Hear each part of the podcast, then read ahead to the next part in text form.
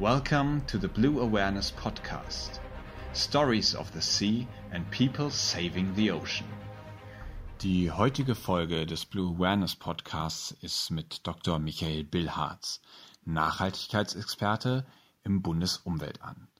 Er hat den CO2-Rechner entworfen und veröffentlicht regelmäßig Broschüren darüber, wie man klimaneutral leben kann. Selber lebt er auch klimaneutral. Das heißt, er versucht, seinen CO2-Fußabdruck zu minimieren bzw. auf Null zu bringen. Kein CO2 zu emittieren ist eine Maßnahme, die auch die Ozeane schützt. Einerseits bedeutet ein abgeschwächter Klimawandel natürlich auch eine abgeschwächte Erwärmung der Meere. Andererseits sorgt CO2 in unserer Atmosphäre eben auch für Versauerung in den Ozeanen, wenn diese das CO2 aus der Atmosphäre aufnehmen. Wie kommt es, dass dir das Thema Nachhaltigkeit so wichtig ist? Nachhaltigkeit, Umweltschutz ist mein Lebensthema. Das hat viele Wurzeln. Die genaue Historie ist schwierig zu rekonstruieren, aber ich denke, Blick nach vorne. Ich habe zwei Kinder. Ich habe ein gewisses Verantwortungsbewusstsein und es ist ganz klar, wir stehen mit der Klimakrise vor einer Herausforderung, die wir historisch so in dieser Form noch nie hatten. Und mir ist es immer wichtig, was zu tun. Und so bin ich dann auch auf das Thema Konsum gekommen. Einerseits, ja, kann ich da selber aktiv werden, kann meinen Alltag entsprechend klimafreundlich gestalten. Auf der anderen Seite, und das ist ja auch mein Forschungsthema, treibt mich dann immer die Frage um, wie kann ich damit andere Leute und wie kann ich damit die Politik erreichen. Das heißt, mir geht es nicht darum, wie kann ich meinen persönlichen Heiligenschein optimieren, wie kann ich meinen CO2-Fußabdruck minimieren, sondern mir geht es darum, wie kann ich meinen Handprint, mein Wirken in die Gesellschaft verstärken, indem ich einfach nebenbei anders konsumiere. Was bedeutet es, nachhaltig zu leben? Nachhaltig oder sagen wir vereinfachen, klimaneutral zu leben, heißt bei den großen Stellschrauben die entsprechenden Weichen zu stellen. Das heißt, die Big Points sind Mobilität, Autoverkehr, das heißt, wie viel Autokilometer fahre ich, wie groß ist mein Auto, wie ist der Spritverbrauch. Ich rede über Flugreisen, Fernreisen, mache ich das, mache ich das nicht. Thema Wohnen ist ein weiterer Big Point. Wie groß ist meine Wohnung, wie gut ist sie gedämmt? Und ein dritter wichtiger Themenbereich ist die Ernährung. Wie hoch ist mein Konsum tierischer Produkte und wie hoch ist der Anteil von ökologischen Lebensmitteln? Wenn ich in den Bereichen die Weichen auf Nachhaltigkeit stelle, dann habe ich eigentlich das meiste auch schon getan. Du sprichst von sogenannten Big Points. Es gibt natürlich auch viele Kleinigkeiten. Ich weiß, dass du da in dem Zusammenhang im Gegensatz dann zu den Big Points von sogenannten Peanuts sprichst. Sind denn diese Kleinigkeiten gar nichts wert? Das ist eine sehr heikle Frage, weil sie natürlich die Motivation der Menschen tangiert. Ich versuche es immer mit einem Beispiel zu skizzieren. Wenn ich in einer Wohnung wohne, ist die Frage, welche Farbe die Gardine hat, welche Farbe der Innenraum, die Küche hat, ist für mein Wohlbefinden unheimlich wichtig. Ja, das macht sozusagen den Unterschied. Aber die Big Points eines Hauses, das ist die Mauer, die Türe, das Fenster, das Dach. Und wenn das noch gar nicht steht, wenn das sozusagen löchrig ist, auf schlechtem Fundament gebaut ist, dann kann ich mir die Diskussion über die Gardinen einfach schenken.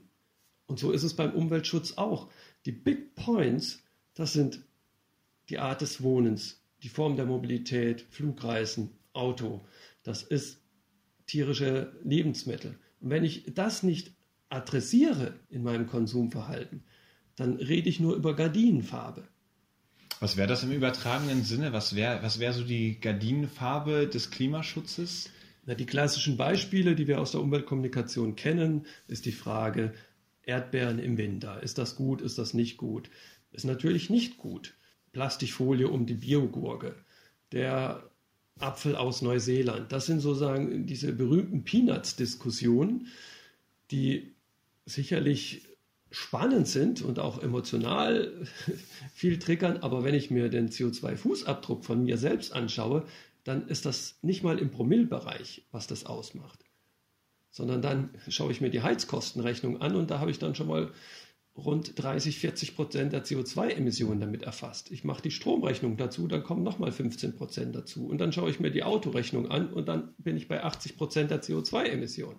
Es ist, ist ja toll, an Beispielen wie dir zum Beispiel zu sehen, dass es möglich ist, nachhaltig zu leben. Äh, du hast im Vorgespräch schon zu mir gesagt, es ist ganz toll, dass du die Vision von 2050, ein klimaneutrales Leben auf persönlicher Ebene, ja heute schon ausleben kannst. Hat mir total gut gefallen, aber ist natürlich auch mit großen Einschnitten verbunden. Du hast zum Beispiel gar keinen Führerschein, du versuchst so gut wie gar nicht Auto zu fahren, du machst keine Flugreisen. Das sind ja große Einschnitte und da frage ich mich, wie kann man denn die ganze Gesellschaft dahin bewegen, so zu leben? Sind diese Einschritte nicht für viele eigentlich viel zu radikal?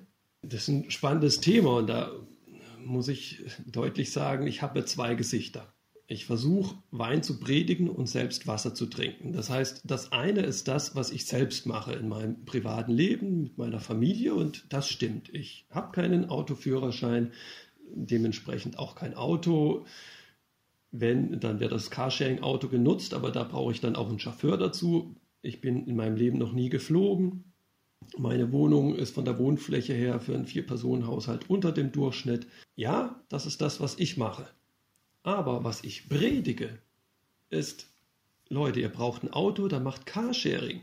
Leute, ihr macht Flugreisen, dann kompensiert die zumindest. Leute, ihr wollt gutes Essen haben, naja, dann kauft halt den Bioladen. Und wenn es Fleisch ist, dann ist es halt Biofleisch.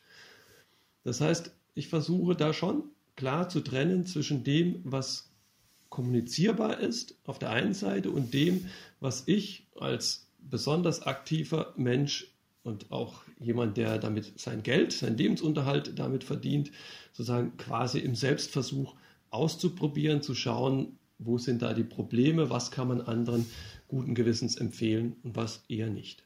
Ist das nicht manchmal frustrierend, selber so große Schritte zu machen, aber bei anderen Menschen zu sehen, dass es denen überhaupt nicht so wichtig ist und bei manchen Leuten ja auch dann wirklich auch die besten Hinweise gar nicht zu bringen. Ähm, frustrierend ist natürlich immer, wenn man das Gefühl hat, man äh, bohrt mega dicke Bretter oder man äh, bohrt auf Beton. Aber so richtig frustrierend wird es eigentlich erst, wenn man mit Menschen, von denen man denkt, dass sie eigentlich eins zu eins bei einem sind, dann merkt, wie sehr diese Menschen schon Probleme haben, solche eigentlich einfachen Dinge wie Carsharing umzusetzen, wo ich denke, das ist doch total attraktive Automobilität. Ich muss mich nicht um die Wartung kümmern, ich habe keine Fixkosten bezüglich Anschaffung und trotzdem ist das ein so zähes Thema, das ja manchmal schon auch sehr frustrierend ist und auch frustrierend, wenn man dann aus dem Fenster schaut und durch die Stadt läuft und nur Autos sieht, keine Kinder, keine Menschen, nur Autos. Aber wir müssen weiterkämpfen. Und vor allem können wir auch die Lösung nur gemeinsam schaffen. Es hilft ja nichts, wenn irgendwie 10% der Bevölkerung sich beste Mühe geben und 90% gar nicht richtig mitmachen. Brauchen wir da vielleicht auch viel strengere Gesetze? Wir brauchen unbedingt strengere Gesetze. Wir brauchen einen CO2-Preis, der seinen Namen verdient. Wir brauchen eine Umschichtung der Steuerlast vom Faktor Arbeit auf Faktor Energie und Ressourcen. Wir brauchen stärkere Grenzwerte für CO2-Emissionen bei den Autos. Wir brauchen den schnelleren Kohleausstieg. Ja, brauchen wir alles. Nur die spannende Frage ist, wer sagt es der Politik? Die Politik steht ja immer im Wechselspiel mit dem Wähler, mit der Wirtschaft. Das heißt, jeder wartet auf den anderen, dass der andere sich bewegt. Also müssen auch die Wähler, die Konsumenten einen Schritt vorausgehen und sagen, wir machen jetzt Carsharing. Sechs Millionen Menschen in Deutschland sagen, wir machen Carsharing. Und da möchte ich die Regierung sehen, die nicht sagt, oh, das ist ja ein Trend, da müssen wir aufspringen, die müssen wir unterstützen. Bist du dann nicht manchmal total enttäuscht von politischen Entscheidungsträgern? Manchmal hat man ja richtig das Gefühl, dass große Unternehmen zum Beispiel tun und lassen können, was sie wollen. Beispiel der Dieselskandal, wo die Bevölkerung einfach betrogen wurde und man jetzt nicht unbedingt das Gefühl hat, dass die betroffenen Unternehmen und Verantwortlichen ausreichend zur Rechenschaft gezogen worden sind. Ja, definitiv. Politik ist ein sehr frustrierendes Geschäft. Umweltpolitik, Klimaschutzpolitik noch viel mehr. Nichtsdestotrotz geht es ja genau darum, die Achillesferse zu finden den Weg zu finden, damit Politik reagiert. Und da kann man schön das Beispiel erneuerbare Energie nehmen. das war ein beständiges Wechselspiel zwischen Unternehmen, privaten Investoren, Konsumenten und der Politik, die dazu geführt hat, dass wir im Jahr 2000 das Erneuerbare Energiengesetz bekommen haben.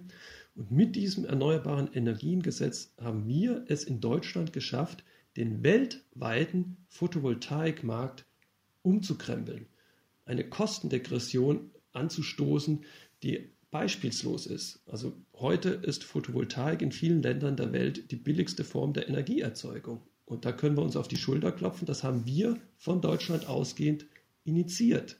Das zeigt einerseits, Politik kann frustrierend sein, aber wenn wir am richtigen Hebel drehen, dann haben wir auch Chance, dass sich Politik bewegt. Und deswegen ist mir es eben auch so wichtig, diese Unterscheidung zwischen Peanuts und Keypoints. Das heißt, wenn wir viel Energie in solche Peanuts-Themen investieren, dann sind wir erst recht frustriert, weil wir merken, da passiert ja gar nichts. Das kommt nicht in der Bevölkerung an, das kommt nicht in der Politik an. Wenn wir aber die wenigen Leute, die wir uns da ernsthaft drum bemühen, die 5%, 10% sagen, ja, Mobilität, zentrales Thema, die Lösung für 2050, Carsharing, wir teilen die Autos, dann brauchen wir nur noch 10% davon, dann passiert da plötzlich was in der Gesellschaft. Dann verdienen Menschen plötzlich Geld damit, dass sie ein Auto verleihen und nicht mehr damit, dass sie ein Auto bauen, weil das machen ja sowieso die Roboter. Wenn wir in erneuerbare Energien investieren, unsere Solaranlage aufs Dach setzen oder unser Geld auf die Umweltbank legen, damit die Umweltbank erneuerbare Energien finanziert, dann finanzieren wir plötzlich den Handwerksbetrieb, der Solaranlagen baut. Wir finanzieren den Hersteller, der Solaranlagen produziert. Wir finanzieren plötzlich einen Sektor, der natürlich selber dann wieder aktiv wird und bei der Politik Lobbyarbeit macht, damit entsprechende Gesetze sich ändern. Bist du denn grundsätzlich optimistisch, was die Entwicklung angeht? Also glaubst du zum Beispiel, dass so ein Klimaziel 2050 erreicht werden kann? Beruflich bin ich optimistisch, privat bin ich eher pessimistisch. Im Mittel bin ich dann sowohl als auch. okay, und äh, worauf ist deine, deine privater Pessimismus gebaut? Im Jahr meiner Geburt wurde 1972 der Bericht Die Grenzen des Wachstums veröffentlicht. Und den habe ich vor kurzem mal wieder gelesen, um festzustellen, da ist noch nicht viel in der Politik angekommen. Und wenn man sieht, wie lange Politik, wie lange Gesellschaft braucht, um so einen Wandel zu gestalten, dann fällt es einem schon etwas schwierig, an eine schnelle Lösung, an eine ausreichend schnelle Lösung der Klimakrise zu glauben. Umso beeindruckender, dass du trotzdem äh, am Ball bleibst und so vorbildlich lebst. Du hast auch festgestellt, dass gerade, und das hast du eben auch schon mal erwähnt, ökologisch interessierte Menschen, die in der Regel auch wegen des Klimawandels besorgt sind, trotzdem zu den Menschen gehören, die einen besonders großen Fußabdruck haben oder häufig einen großen Fußabdruck haben. Wie, wie kommt das denn zustande? Die zentrale Einflussgröße für unseren CO2-Fußabdruck ist das Einkommen. Das heißt, je höher das Einkommen von Personen, umso höher im Normalfall ihr Umweltverbrauch, ihr CO2-Ausstoß. Das lässt sich einfach damit erklären, dass höheres Einkommen vor allem in größere Wohnungen, mehr Urlaubsreisen, mehr Fernreisen, größeres Auto investiert wird und dass diese Bevölkerungsgruppe meist auch aufgrund des akademischen Ursprungs häufig ein über Europa verteiltes soziales Netzwerk hat, was dann entsprechende Reisen nach sich zieht. Wenn man überprüfen möchte, wie groß eigentlich der eigene Fußabdruck ist, bietet sich zum Beispiel so ein Tool wie der CO2-Rechner vom Umweltbundesamt an. Das ist ein Tool, das du mit entworfen hast und, und mit gestaltest. Jetzt ist es natürlich so, wenn man sich die ganze Zeit damit beschäftigt, wie viel CO2 denn ein gewisser Konsum bedeutet, kann man dann überhaupt noch, ich sag mal, entspannt irgendwas genießen oder hat man immer nur vor Augen, wie groß die Umweltsünde ist? Ich muss ja quasi aus beruflichen Gründen den ganzen Tag an CO2 denken und an CO2-Bilanzierung. Und gerade deshalb würde ich auch ganz klar sagen, das kann man nicht zum Lebensziel machen. Das ist kein schönes Leben, wenn man bei jeder Handlung, bei jedem Konsum ständig reflektiert, na, wie viel CO2 verbrate ich da jetzt wieder und wie viel CO2 dort. Da macht das Leben keinen Spaß mehr. Deswegen, der CO2-Rechner ist ein didaktisches Tool, das uns ermöglicht, einmal durchzuspielen, was sind denn eigentlich die Stellschrauben, in welcher Größenordnung entsteht CO2 durch mein Leben. Und wenn man das gemacht hat, kann man dann mit den entsprechenden Erkenntnissen wieder normal weiterleben, wenn man verstanden hat, dass es um die Big Points geht. Das heißt, es geht eben nicht darum, den ganzen Tag über CO2 nachzudenken, sondern es geht darum, wenn man die Wohnung wechselt, wenn man ein Haus baut, wenn man ein Auto kauft oder über Automobilität nachdenkt, an dieser Stelle die richtige klimafreundliche Wahl zu treffen. Das heißt, seine eigenen Rahmenbedingungen so zu ändern, dass klimafreundliches Handeln quasi von alleine passiert. Also der Ökostromanbieter, der einfach automatisch CO2-freien Strom ins Haus liefert. Das Carsharing-Auto, das automatisch mich nötigt, über meine Automobilität nachzudenken. Ist die Fahrt jetzt nötig? Ist sie nicht nötig? Lohnt sich das? Da denke ich nicht, lohnt sich das aufgrund von Umweltgesichtspunkten, sondern ich denke darüber nach aus preislichen Gesichtspunkten. Das Carsharing-Auto ist in den meisten Fällen für so kleine Strecken viel zu teuer, weil es sozusagen einen Zeittarif hat. Das heißt, die Leute denken wieder normal als Konsumenten. Oder das gedämmte Haus. Ich muss ja, weil ich jetzt hier in einer gedämmten Wohnung wohne, überhaupt nicht über das Heizen nachdenken. Das macht die Dämmung für mich, die die Energie einspart. Oder die energieeffizienten Geräte. Darüber muss ich nicht mehr nachdenken. Die habe ich eingekauft und jetzt sind die energieeffizient und sparen Strom, ohne dass ich dazu noch was beitragen muss. Du gibst dir sehr viel Mühe, CO2 einzusparen. Der durchschnittliche Deutsche verbraucht etwa 11 Tonnen CO2 im Jahr oder stößt etwa 11 Tonnen CO2 aus. Du kommst, obwohl du klimaneutral lebst, selber gar nicht auf Null, sondern im Endeffekt verursachst auch 5 Tonnen CO2-Ausstoß. Jetzt kann man den aber kompensieren. Wie machst du das? Die Kompensation lässt sich vergleichen wie eine Putzkraft. Man fabriziert Dreck, man verursacht Dreck in seiner Wohnung und weil man aus Zeitgründen oder aus welchen Gründen auch immer nicht dazukommt, hat man eine Putzkraft, die einem hilft, den Dreck wegzumachen. Und so ist das mit der Kompensation, weil wir in Deutschland in einer gewissen Rahmenstruktur leben, kommen wir eigentlich als umweltfreundlich lebender, normal lebender Mensch nicht unter fünf Tonnen pro Jahr. Aber wir haben die Putzkraft der Kompensationsdienstleister, die in anderen Ländern erneuerbare Energien fördern, Aufforstung fördern, Solarkocher fördern und damit verhindern, dass dort zusätzliche CO2-Emissionen entstehen. Insofern ist es eine Bilanzierung, die aber als erste Maßnahme vollkommen in Ordnung ist und auch tonnenweise hilft, CO2 zu vermeiden. Und darum geht es. Es ist ja nicht entscheidend, wo das CO2 vermieden wird, sondern dass es vermieden wird. Das heißt, wir reden ja über ein globales Problem und dem Klima ist es vollkommen egal, ob das CO2 in Afrika, in Amerika oder in Deutschland vermieden wird. Also ist es nicht wie häufig verschrien einfach nur ein Ablasshandel des Klimawandels, sondern sagst du, hat es auch wirklich seine Berechtigung. Jetzt ist es teilweise so, dass es gar nicht so einfach ist zu durchblicken, wo kann ich das denn eigentlich sinnvoll kompensieren? Zum Beispiel ist es so, dass teilweise Fluganbieter anbieten, einen Flug für einen Euro zu kompensieren. Wie stelle ich denn sicher, dass das Geld irgendwie an eine gute Stelle kommt und dass diese Kompensation auch wirklich sinnvoll ist? Auf dem Markt der Kompensation durchzublicken ist nicht ganz so einfach. Da ist noch nicht alles geregelt. Deswegen die Empfehlung an Verbraucher, bei den Dienstleistern kompensieren, die gemeinnützig sind, beispielsweise Atmosphäre, MyClimate. Da bekomme ich erstens eine Spendenbescheinigung für meine Kompensation, das heißt, ich kann das wiederum von der Steuer absetzen. Und zweitens habe ich da schon mal eine sehr große Gewährleistung, dass das Geld, das ich da spende, auch vernünftig investiert wird. Neben der monetären Kompensation gibt es ja auch noch andere Möglichkeiten. Du hast es schon mal erwähnt, den Handprint, der sozusagen dem Footprint gegenübersteht. Kannst du da vielleicht noch mal drauf eingehen? Der CO2-Fußabdruck misst eigentlich meinen Konsum und welche CO2-Emissionen ich mit meinem Konsum verursache. Die Idee des Handprints ist die, dass ich CO2 nicht nur bei mir einsparen kann, sondern auch bei anderen. Das kann im Kleinen passieren, wenn ich als Familienvater beschließe, das Haus energetisch zu sanieren, dann spare ich ja nicht nur für mich CO2-Emissionen ein, sondern für die ganze Familie. Wenn ich politisch aktiv bin und auf der Kommune ein Gesetz zur kostendeckenden Vergütung von Solarstrom vor 20 Jahren initiiert habe, dann habe ich ja nicht meinen CO2-Fußabdruck verringert, sondern den CO2-Fußabdruck der Gemeinde. Und wenn ich Geld in eine Windanlage investiere, in Deutschland sagt man 10.000 Euro Geldanlage in Windenergie vermeidet pro Jahr 11 Tonnen CO2. Und das ist der deutsche Durchschnitt. Das heißt, mit einer einzigen Aktion, Geldanlage in Windkraft, kann ich meine kompletten CO2-Emissionen auch neutralisieren, vermeiden.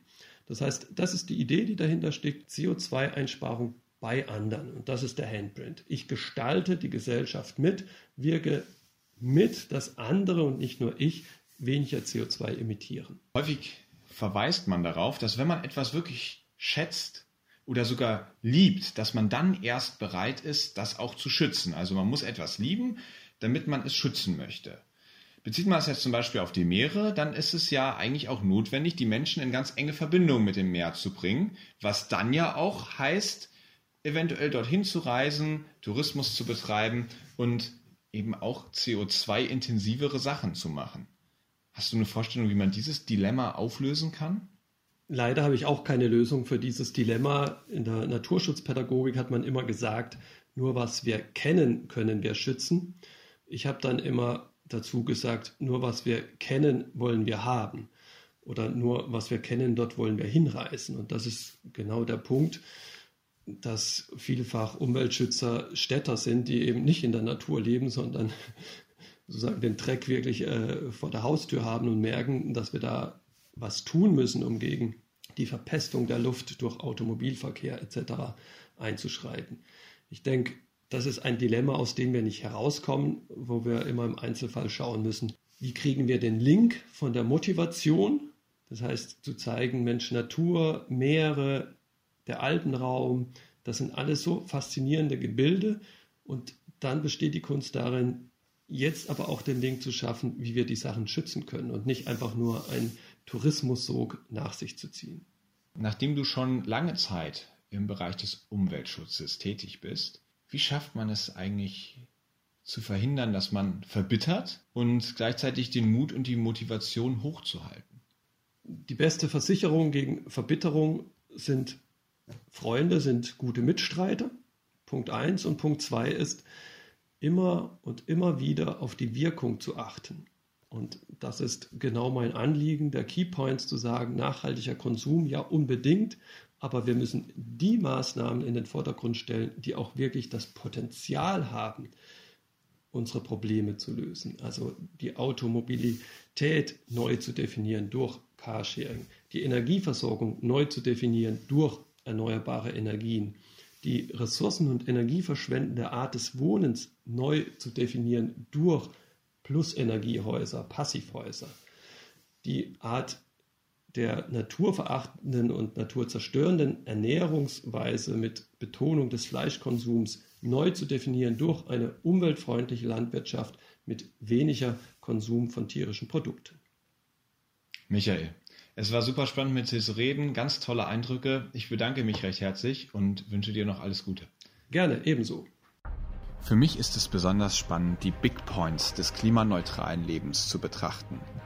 Denn einige davon sind mit gar nicht mal so großen Einschränkungen verbunden. Zum Beispiel der Wechsel zu einem Ökostromanbieter oder die Geldanlage oder die Kontoführung bei einer ökologisch orientierten Bank.